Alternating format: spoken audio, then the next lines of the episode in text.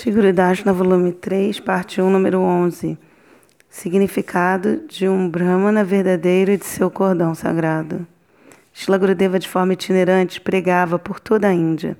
Certa vez, quando Gurudeva estava em Jaipur, ele, eles lhe perguntaram: Na sua Sampradaya, por que, que vocês dão Diksha e o cordão sagrado para todas as castas? Quem é o Brahmana verdadeiro? Também no sul da Índia, os sannyasis usam um fio os brahmacharis usam três e os chefes de família usam dois.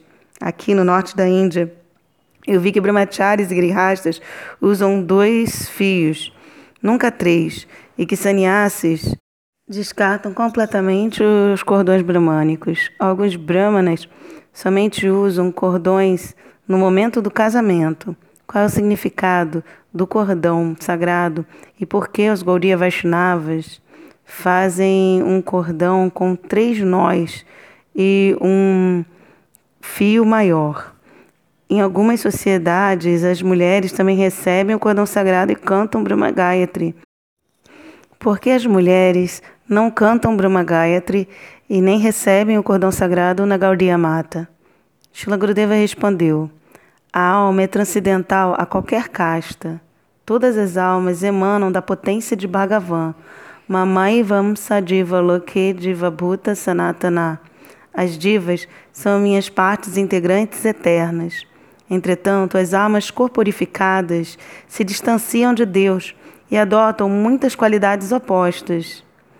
Na primeira, primeiramente numa época antiga conhecida como Satya Yuga, quando Brahmaji populou, povoou o mundo, as pessoas eram santas, ia haver somente uma casta, conhecida como Ramses, ou aqueles que são semelhantes a cisnes.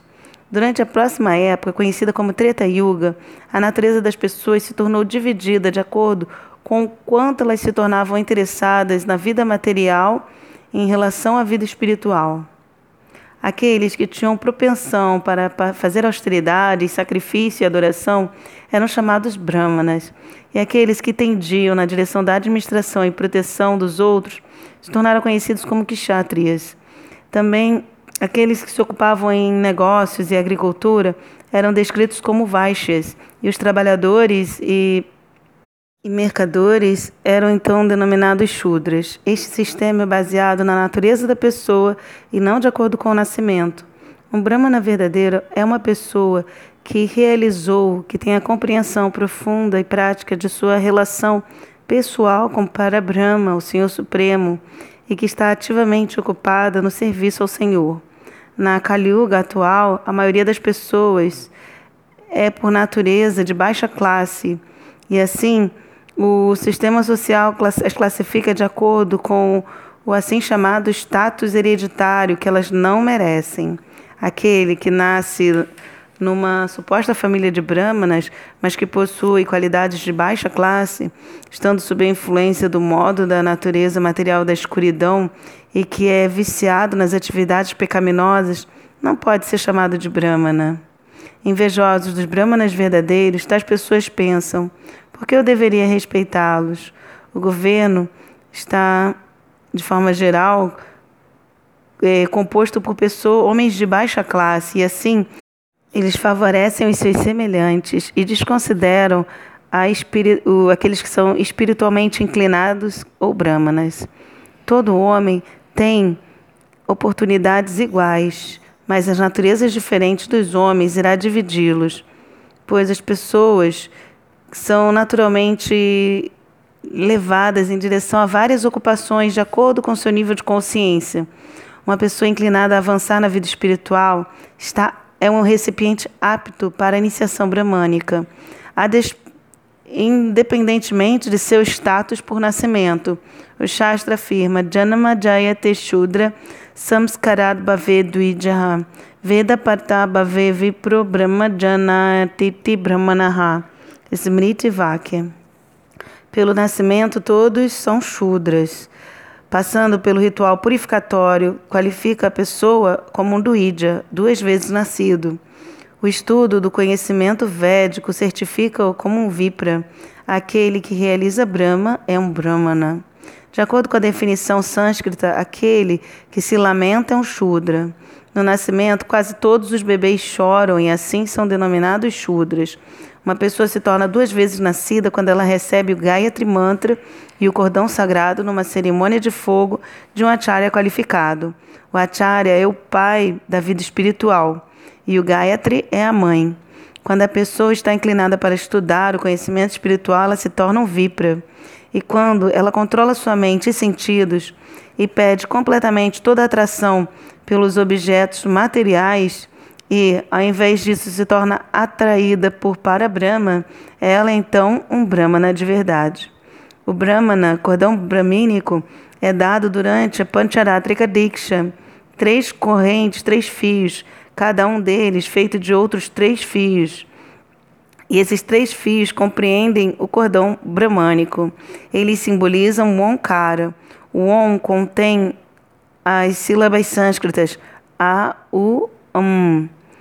O A, a, sílaba A representa Paramakshara Krishna, a causa de todas as causas. O U significa a potência interna de Krishna, o Shrimati Radhika. E o M a sílaba M representa a potência de existência, Baladeva Prabhu. Os três nós são amarrados no cordão sagrado. Um nó amarra a pessoa ao Guru, Baladeva Prabhu. O segundo a Krishna e o terceiro a Swarupa Shakti Shrimati Radharani. O cordão é usado sobre o ombro, atravessando o peito e ao redor das costas. Assim, é, repousando nosso coração e alma na proteção divina.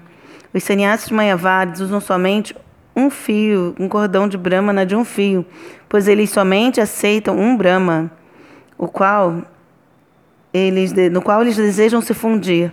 Alguns sannyasis mayavadas sequer usam isso, considerando sendo uma forma de cativeiro que deve ser rejeitada. Alguns setores, seitas, usam cordão bramânico de dois fios, mostrando que eles são seguidores de Bhagavan e de sua Shakti, mas não de Baladeva, que é Guru.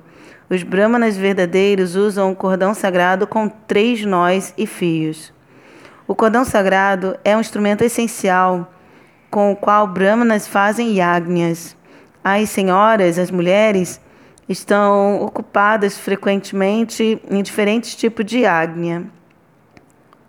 No fogo sacrificial da cozinha, elas cozinham muitos alimentos para o Senhor e seus devotos. Cozinhar para o prazer de Deus é um yagna. A forma da mulher nela mesma é destinada ao serviço. Devido a isso, elas não necessitam usar o cordão sagrado nem cantar o Brahma Gayatri Mantra.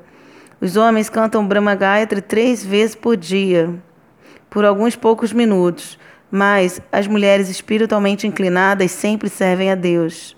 Elas são os exemplos primários disto. E os exemplos primários disso são as Yagnya Patnis, mencionadas no chamado Bhagavatam. Elas se tornaram reverenciadas por todo mundo devido ao seu serviço afetuoso a Krishna.